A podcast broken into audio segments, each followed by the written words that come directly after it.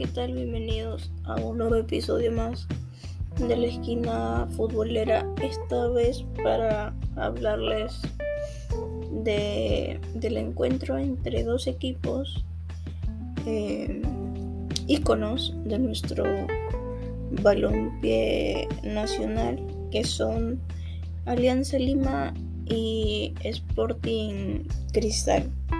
Bueno, en la categoría mayores, eh, el triunfo fue para Tienda Blanquiazul con gol de Hernán Barcos en, la ida. El, encuentro se dio en, nuestra casa del fútbol peruano, el Estadio Nacional de Lima. Eh, fueron dos finales bien, bien reñidas, ¿no? La ida y la vuelta. Tuvo expulsiones, tuvo jugadas polémicas, em, como el penal que, se debió no cobrar a, a Canchita González. A mi parecer, no porque exageró, a mi parecer. Bueno, eso ya lo dejo a criterio de cada uno de, nuestros oyentes del podcast. Y bueno, tuvo como árbitro a, a Kevin Ortega. Y dentro de las figuras de los equipos tenemos a Jefferson Farfán y Wilmer Aguirre por el lado blanqueazul que Jefferson vuelve a conseguir un título nacional con Alianza Lima después de muchísimos años. Em, y Wilmer Aguirre consigue su quinto título vistiendo la camiseta eh, del cuadro victoriano eh, Wilmer el Rito Aguirre que además fue una de las piezas mm, vitales por así decirlo para que Alianza obtenga el título nacional no la dudó ni un segundo en, firmar por el club cuando eh, pasaba por una situación complicada como ya es de conocimiento público. Eh, momentáneamente se encontraban eh, en la Liga 2, pero eh, tras, la resolución del TAS le dieron la permanencia en primera división, la máxima categoría de nuestro fútbol peruano. dicho esto, vamos ya entrando a lo que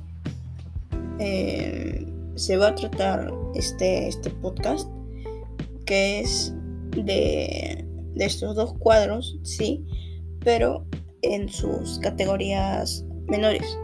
La Federación Peruana de Fútbol a comienzos, bueno, no comienzos, a mediados de, de este año decidió formar el torneo sub-18, ¿no? donde participan las divisiones menores de, de nuestro fútbol peruano. Es como eh, el torneo de, reservas, por así decirlo, que suspendió eh, por, el tema de, pandemia.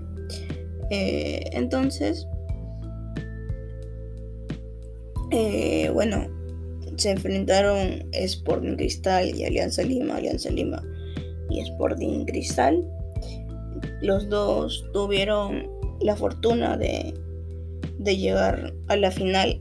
El cuadro blanquiazul no empezó bien, eh, empezó de menos a más, mientras que el cuadro del RIMAC Sporting Cristal sí tuvo como que una participación más regular, por así decirlo, ¿no?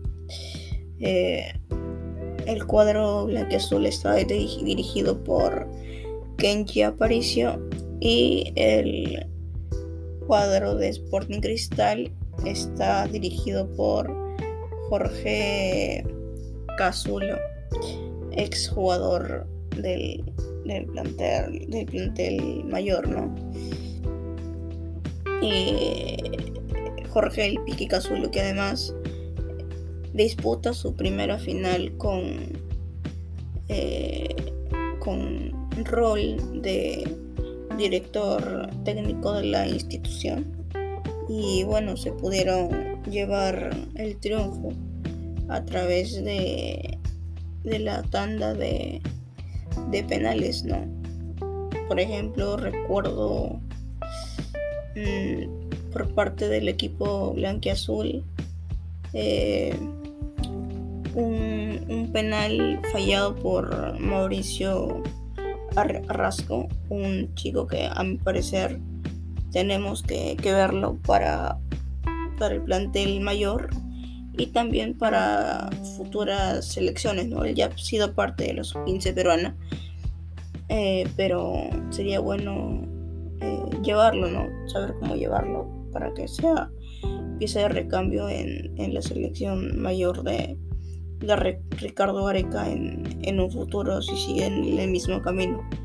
Y por el lado de, Sporting Cristal, quien fue la figura, fue su arquero Matías Córdoba, que ya tiene experiencia, por así decirlo, con, la mayor. Todavía aún no ha tenido partidos oficiales, pero ya viene entrenando hace un, muy buen tiempo. Eh, ejecutaron también Marlon Perea por Sporting Cristal, que es el goleador del torneo con 10 goles. Eh, por parte de los blanquiazules, el arquero titular Ángel de, la Cruz, que también ha sido sparring de la selección mayor, eh, de Ricardo Gareca.